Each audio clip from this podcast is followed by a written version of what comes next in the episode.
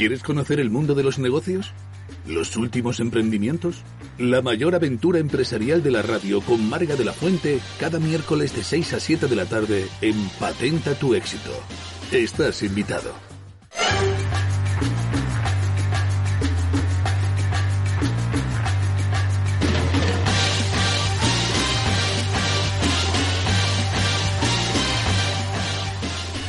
Buenas tardes, queridos oyentes. Soy Marga de la Fuente y os doy la bienvenida, como cada miércoles, a este espacio del mundo de los negocios, de los emprendimientos, de los profesionales. Este mundo que tanto aporta y nos aporta a todos.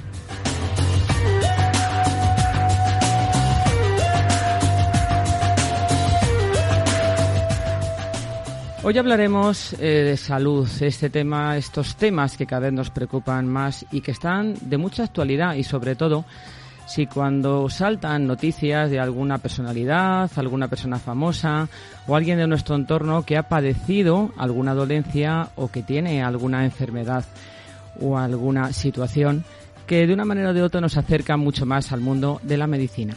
Hoy hablaremos sobre las arritmias cardíacas y cómo identificarlas la telemedicina como pieza clave para la salud.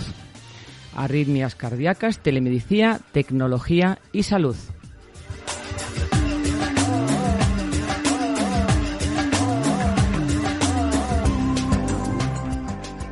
Y ya nos vamos con los doctores que nos acompañan esta tarde y que son referentes en el mundo de la cardiología.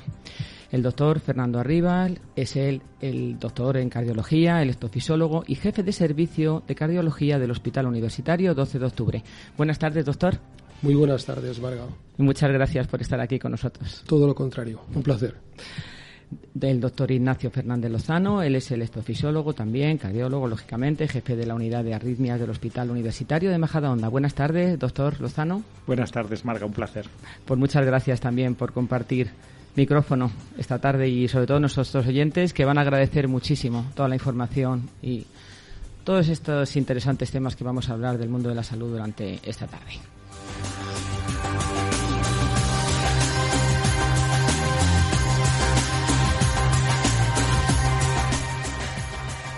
Pues nos vamos ya con nuestro primer invitado para no perder ni un minuto de tiempo porque hay muchos temas y muchas preguntas que hacer a lo largo de esta tarde el doctor Fernando Rivas, como decía, él es el electrofisiólogo y jefe del servicio de cardiología del Hospital Universitario 12 de octubre.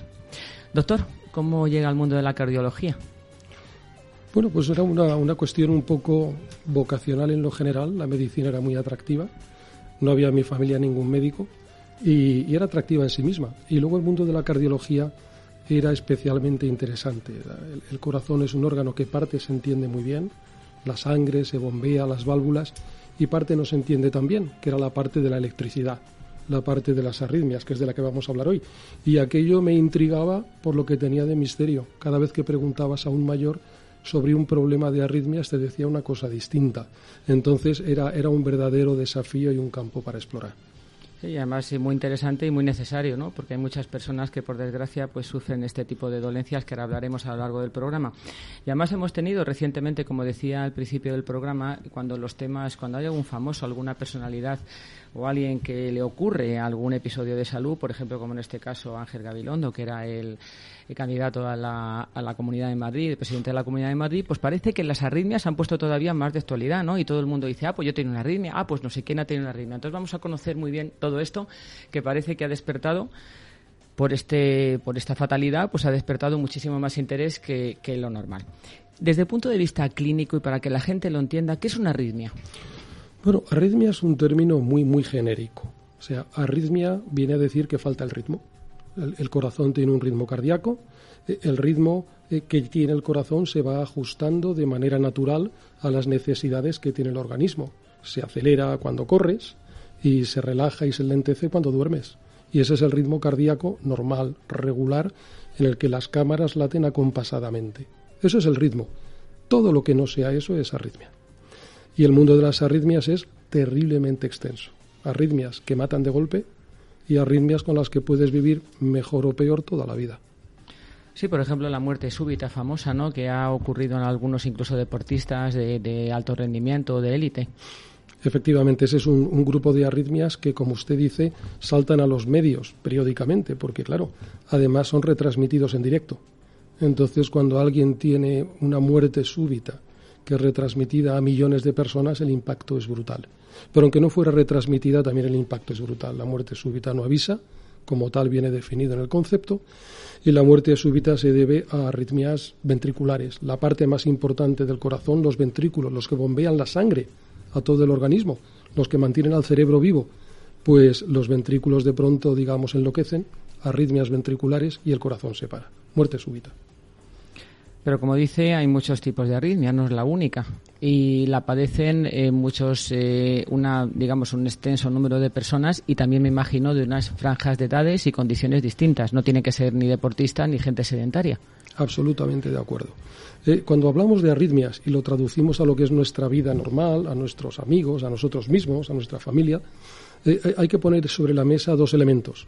El elemento cuál es la arritmia y el elemento en qué paciente sucede la arritmia. Entonces, dentro de las diferentes familias de arritmias, hemos hablado hace un ratito de las arritmias ventriculares que pueden matar, generalmente acontecen en pacientes que ya tienen una enfermedad cardíaca previa. Entonces estamos empezando a juntar el elemento enfermedad cardíaca, infarto antiguo, etcétera, etcétera, y el elemento tipo de arritmia. En el otro extremo nos podemos ir a personas que no tienen enfermedad cardíaca, que su músculo es sano y encima la arritmia, digamos, es menor, no es de los ventrículos, es de las aurículas. Entonces, el rango de benignidad o de malignidad es terriblemente extenso, pero hay que juntar esas dos piezas que componen, eh, digamos, el cuadro final, qué arritmia y qué paciente. ¿Y por qué se produce una arritmia? ¿Puede ser hereditaria? ¿Puede ser por el tipo de vida que llevamos? ¿O puede aparecer de una manera espontánea sin realmente tener ninguna patología previa? Esta es una, pregunta en la que todavía seguimos aprendiendo. Es decir, eh, sabemos unas arritmias que aparecen en el contexto avanzado de cualquier enfermedad cardíaca.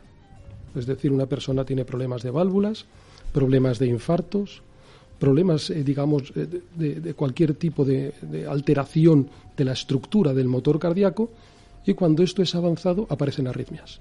Serían las arritmias consecuencia de la enfermedad.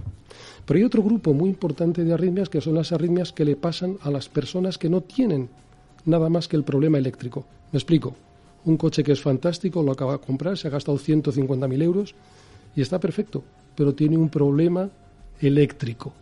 el problema en sí mismo no afecta al coche, pero puede ser muy importante. En ese grupo de arritmias que aparecen en corazones sanos, son arritmias que llamamos arritmias en corazón sano, y esas arritmias hemos aprendido y estamos aprendiendo todavía que tienen un componente genético importante.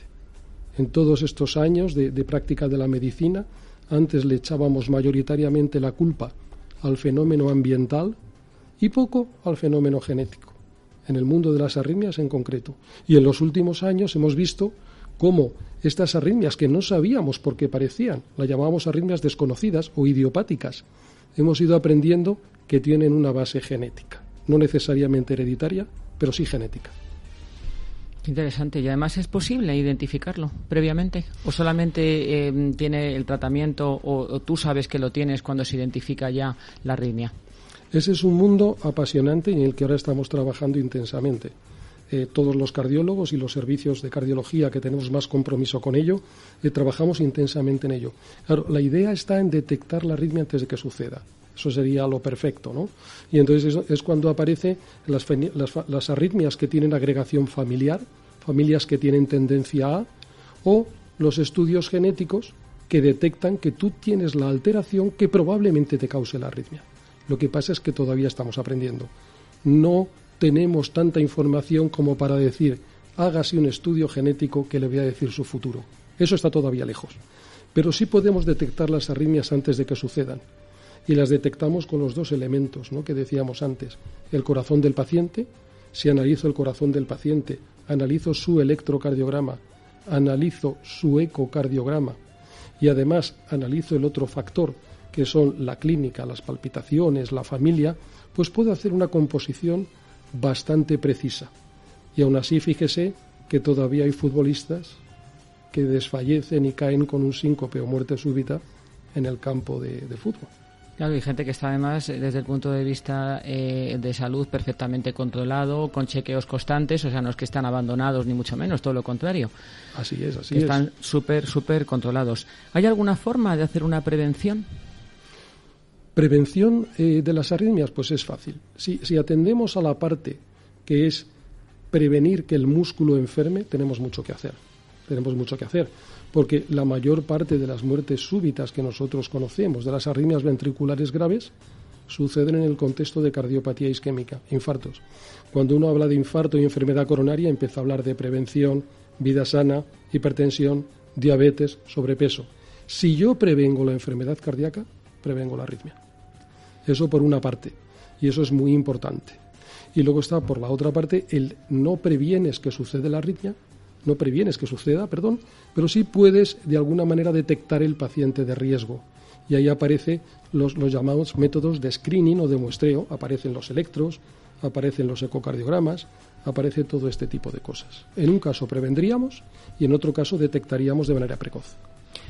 ¿Y hay algún riesgo aparente que podamos transmitir a nuestros oyentes o seguidores? Por ejemplo, pues una, eh, como en otras, eh, por ejemplo, pues eh, con en otras patologías del mundo médico, ¿hay algún em, algún signo, signo, perdón, que sea alarmante o que nos diga, oye, cuidado que yo puedo ser ese paciente que puede tener arritmias o puedo mm, hacer algo para pues acudir a un cardiólogo como como son ustedes y verlo? ¿Hay algún se pueden hacer cosas, se pueden hacer cosas, porque estamos hablando de arritmias en general, pero luego hay una arritmia que es terriblemente frecuente y a la que nos dedicamos con intensidad, que es la fibrilación auricular. Entonces, la fibrilación auricular a veces causa síntomas y a veces no, tomarse el pulso.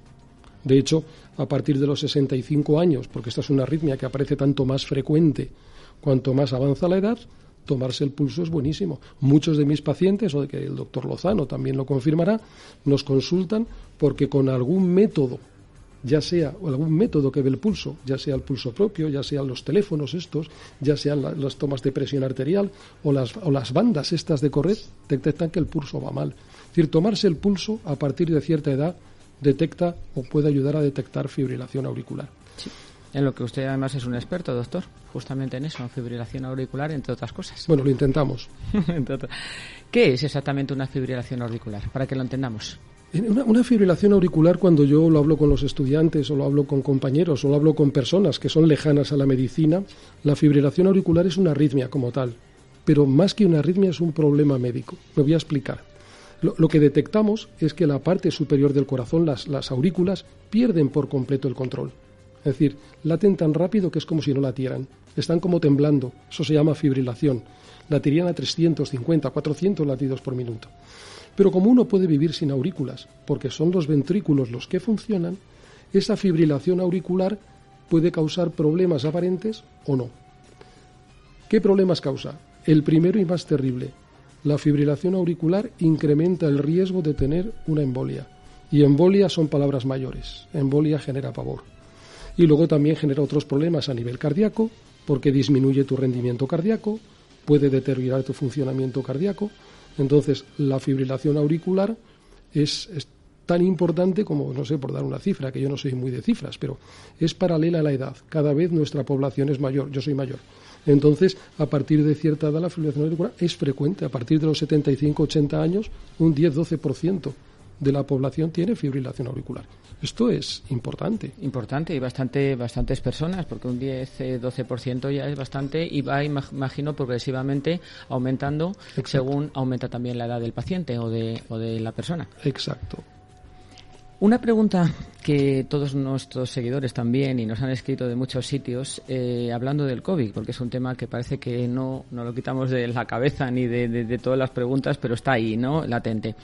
Eh, ¿Cómo ha afectado el COVID a las arritmias? Eh, porque sabemos ya, pues bueno, por lo menos por lo que hemos leído en prensa y hemos leído con informes médicos y lo que han dicho en televisión, que parece ser que los pacientes, ¿no? Que han tenido COVID o que pueden tener como secuela o, o por haber tenido COVID han afectado también al corazón y pueden tener arritmias. ¿Esto es verdad? De hecho, yo distinguiría dos fases. Uno es la fase del paciente que se contagia y se pone muy malito. En esa fase del paciente que se pone muy malito, unos cuantos, pocos, pocos, porque el mayor problema es el pulmonar, y etcétera, etcétera. No voy a insistir en esto.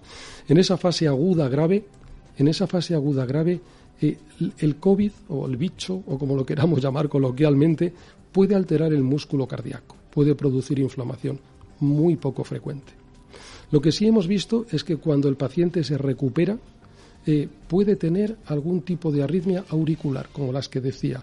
No son arritmias que matan per se, pero son arritmias que alteran los síntomas del paciente y son arritmias que son, eh, digamos, pesadas, son arritmias que no son mortales, como decía, y son arritmias que tienden, como todo el fenómeno post-COVID, tienden a la recuperación medio espontánea.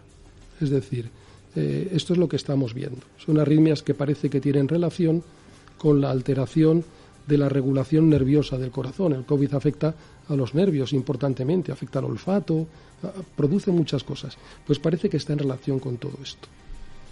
Cuando hablamos de una taquicardia. Una taquicardia es una arritmia en la que el corazón va rápido. Una bradicardia es una arritmia que el corazón va lento. Por eso yo decía que arritmia es un término muy complejo. Decir usted tiene una arritmia cardíaca es como decirle, como decían en los viejos tiempos, usted está del corazón. Claro. Pues, eh, es sí, que es muy generalista, digamos. ¿no? Una taquicardia es una arritmia en la que el corazón se acelera. Sí, porque coloquialmente muchas veces se dice, ay, tengo una taquicardia que parece que no puedo respirar. Es decir, un paciente sano y una persona normal puede tener una taquicardia esporádica. Es que aquí hay un elemento muy interesante. Es decir, nosotros normalmente no notamos el ritmo cardíaco. Cuando uno está bien y uno está sano, estamos aquí. Nadie está notando su ritmo cardíaco. Sin embargo, si uno tiene la feliz idea de decir, hoy es cuando empiezo y me apunto al gimnasio. Entonces me apunto al gimnasio, me pongo como loco y cuando paro, que noto? Noto el corazón. Noto el corazón latiendo fuerte. Eso es una taquicardia. Late fuerte y rápido, pero es normal. Es decir, cuando uno nota los latidos cardíacos, está el componente de cuánto es de normal o anormal y el componente de la percepción de cada uno. Hace un rato le mencionaba que uno puede tener fibrilación auricular y no notar nada. Y otro paciente tiene pequeños latidos adelantados, latidos anormales y cada latido le vuelve loco porque la percepción de cada uno, la percepción interna del organismo también es importante. Es decir, se puede tranquilizar a muchas personas que perciben taquicardia. Habrá que verlo, pero no es un síntoma que así de entrada me haga alarmarme. Que puede ser incluso, por ejemplo, por nervios, que está uno muy nervioso, sale corriendo de repente o se levanta y dices, ah, parece, eso está, que a veces ocurre, ¿no? Que estás a lo mejor sentado, relajado, haciendo algo y de repente te levantas y parece que el corazón se te sale por la boca. Eso no es nada preocupante. Eso es lo que tiene que hacer el corazón. El corazón percibe que algo está pasando y se acelera. Ese es un corazón que hay que felicitarle porque hace su trabajo. Sí, claro, porque eso pasa, ¿no? Yo creo que nos ha pasado a todos, que estamos así como muy relajados, hacemos de golpe y empiezas el corazón y dice, uy, parece que se me sale por la boca, ¿no? O cuando te suena el teléfono a las 4 de la mañana. Sí. Y es que se han equivocado. Sí, se te sale ya, se te sale hasta por las orejas ya el corazón, ya no solo por la boca, ya. Ya piensas además siempre que pasa algo, claro. Entonces ya entra el factor también psicológico en juego, ¿no? El fenómeno reactivo. Sí, el reactivo. eso es normal, normal. Y en estos tiempos de pandemia, ¿cómo está el mundo de la cardiología? ¿Han tenido más pacientes, doctor, menos pacientes? ¿Y qué comportamiento ha habido o que se ha producido en este año largo que llevamos? Pues ha habido, como en lo que percibimos en nuestra vida cotidiana, ha habido fases y momentos. En la primera fase fue pavor. Ya no nos acordamos, pero podemos recordar las calles de Madrid vacías. Yo, por fortuna, fui todos los días al hospital y lo viví en primera persona. Aquello era pavoroso entonces, en aquella fase, lo primero que hicimos fue ir suspendiendo lo que no era emergente, lo que no era imprescindible. El hospital estaba lleno de personas asustadas y enfermas. Entonces se suspendieron muchas cosas, es decir, se nos quedó mucho trabajo por hacer. Y luego en las segundas fases eh, hemos aprendido un poco a manejar mejor nuestros recursos humanos y materiales y hemos seguido haciendo nuestro trabajo normal, porque claro, no solamente hay pacientes COVID. uno de los grandes efectos de la pandemia es todo aquello que no hemos hecho. Y nosotros vemos, porque tenemos control de nuestros pacientes, cuántas cosas se han quedado por hacer y tenemos que hacerlas. Entonces, hemos sufrido diferentes fases y que han sido diferentes en los diferentes hospitales, ¿no? Hay hospitales que por sus recursos o por la incidencia de la enfermedad pues se han manejado peor o mejor, ¿no? Eh, pero yo creo que en general en la primera fase se dejó de hacer mucho, hasta pacientes se quedaron en su casa sin ir al hospital cuando tenían que haber ido, y, eso ya no está sucediendo ahora. Pero vamos, en la primera fase, en la fase de pico, aquella, situación horrible que parecía el fin del mundo, eh, en aquella fase eh, eh, sí que percibimos todo tipo de impacto negativo. Sí, y además incluso muchas personas tenían miedo de acudir a un centro aunque se encontraran mal o necesitaran atención, pues tenían más miedo casi al COVID que al poder tener pues un episodio eh, bueno, pues no sé si una taquicardia o una bradicardia o qué, pero bueno, una alteración que se encontraran mal, ¿no? Entonces, eh, también eso es importante, que mucha gente a lo mejor la ha padecido en casa o la ha podido pasar episodios que tengan que ver con su corazón y no, la han, no han sido atendidos porque han tenido miedo para, al acudir a un centro de salud. Absolutamente. E, en aquella primera fase, yo recuerdo que eh, en condiciones normales toda la población está alertada a que si tiene un dolor en el pecho, consulte rápidamente, porque ahí los minutos pueden ser vitales. Y, por fortuna en Madrid tenemos el código infarto que funciona de una manera maravillosa, maravillosa. Entonces, en aquel momento, cuando los pacientes tenían un dolor en el pecho, muchos se aguantaban en casa. Y prueba de que se aguantaban es que en aquellas primeras semanas nosotros vimos pacientes que llegaban al hospital en fase mucho más avanzada y con complicaciones y con problemas que hacía años que no veíamos. Es decir, llegaban ya evolucionados. Y también podemos suponer que inclusive alguno pues pudo presentar una muerte súbita en casa. Es decir, esto no lo vamos a saber nunca. Claro, porque una atención eh, temprana y, precoz es fundamental, ¿no? Para salvarte tu propia vida, digamos. Absolutamente. Yo creo que debemos tranquilizar también a la población porque mucha gente todavía sigue pensando que un hospital no es seguro y es una pregunta que yo sí me gustaría hacer a los dos doctores que nos acompañan esta tarde, que por favor transmitan tranquilidad, que la gente puede ir a un hospital con seguridad, que puede ser atendido y que no va a salir eh, con un COVID o, va a ir a curarse una cosa y va a salir con otra peor. El hospital ahora es el sitio más seguro. ¿Por qué? Pues porque seguimos actuando de manera un poquito exagerada en función de los pacientes. Me explico. Todo el personal está vacunado, todo el personal está inmunizado tenemos controles de COVID para cualquier tipo de intervención o procedimiento que hacemos. Es decir, allí, como quien se puede decir coloquialmente, allí no se cuela un COVID. Y además, a pesar de que todo está protegido, se siguen poniendo las medidas de barrera habituales. Es decir, e, es uno de los lugares más seguros en este momento. Los hospitales son seguros. Pues la verdad que, es bueno que usted lo diga, doctor, porque la gente sigue teniendo miedo y se oye cotidianamente, que ves a alguien dice, oye, yo no quiero ir a un hospital, que a ver si me voy a curar, eh, me voy a ir a, yo qué sé, pues a tratar una dolencia, por ejemplo, del mundo de la cardiología y me van a matar de COVID. Entonces la gente sigue teniendo miedo con esto y yo creo que es importante transmitir esa tranquilidad y saber que los hospitales son lugares 100% seguros, quizá más que la calle. Sin duda, lo difícil en el hospital ahora es, con todas las esperas y todo lo que hemos generado, llegar al hospital. Y doctor, ¿algún consejo para tener una vida más saludable y hacer que nuestro corazón también sea más saludable o tener, una mejor vida? ¿Hay alguna manera también o algún consejo que le gustaría darnos eh, a todos sobre eso? Eh, igual que dicen, en vida saludable, pues eh, para no tener diabetes, pues se debería hacer X cosas. Para tener una salud buena desde el punto de vista cardiológico, ¿hay algún consejo que nos querría dar? Pues la verdad es que aquí soy poco original porque los elementos para tener una vida saludable son los mismos. Es buena dieta, no tener sobrepeso, controlarse la presión, eh, y si no tienes, no tienes sobrepeso es difícil que tengas diabetes. Por supuesto, de fumar ni hablo. Y, el elemento que es más difícil de incorporar a nuestra vida, que es el ejercicio regular. Que deberíamos hacerlo. Eh, todos hacemos menos de lo que deberíamos menos unos cuantos que hacen ejercicio exagerado. Y en eso yo creo que ahora no nos vamos a meter, porque también el ejercicio exagerado sabemos que favorece la aparición de ciertas arritmias. Y yo lo dejo ahí para no meter miedo a los que hacen ejercicio y que es ejercicio exagerado. Pero esto es una realidad. ¿eh? No, eso es una realidad y yo sí ahí le voy a decir una cosa, doctor, que lo hemos visto cuando ya eh, dejamos de estar confinados y todo el mundo se lanzó como loco a hacer ejercicio, incluso gente que no había hecho nada en años, eh, gente que la veías con sobrepeso. Yo, pues por zonas de Madrid veía gente correr que parecía que se iban a morir. sudando, eh, congestionados, rojos, que parecía que se iban a caer en cualquier esquina. Y esto no es tampoco saludable porque estás, me imagino, forzando a tu cuerpo y a tu corazón hacer un ejercicio que tienes que estar preparado para él. Absolutamente de acuerdo. Hay, hay que, aplicar, normas lógicas. ¿no? El ejercicio requiere un acostumbramiento, requiere que sea progresivo, requiere que... Hay, varias cosas que, que, lo matizan, que es esto es progresivo, moderado, eh, en general eh, aeróbico, aunque también se puede hacer ejercicio de tonificación isométrico, pero sobre todo ese, ese carácter de progresivo y ese carácter adecuado a la edad, porque ya no solo por el corazón, ves gente con un sobrepeso brutal trotando. Y dices, este muchacho o esta muchacha, porque yo ya los veo como muchachos, aunque tengan 50 años, este muchacho y esta muchacha van a adelantar su prótesis de rodilla más de lo deseado. Es decir, yo creo que hay que aplicar el concepto de moderación en el ejercicio, por supuesto, pero siempre recomendarlo.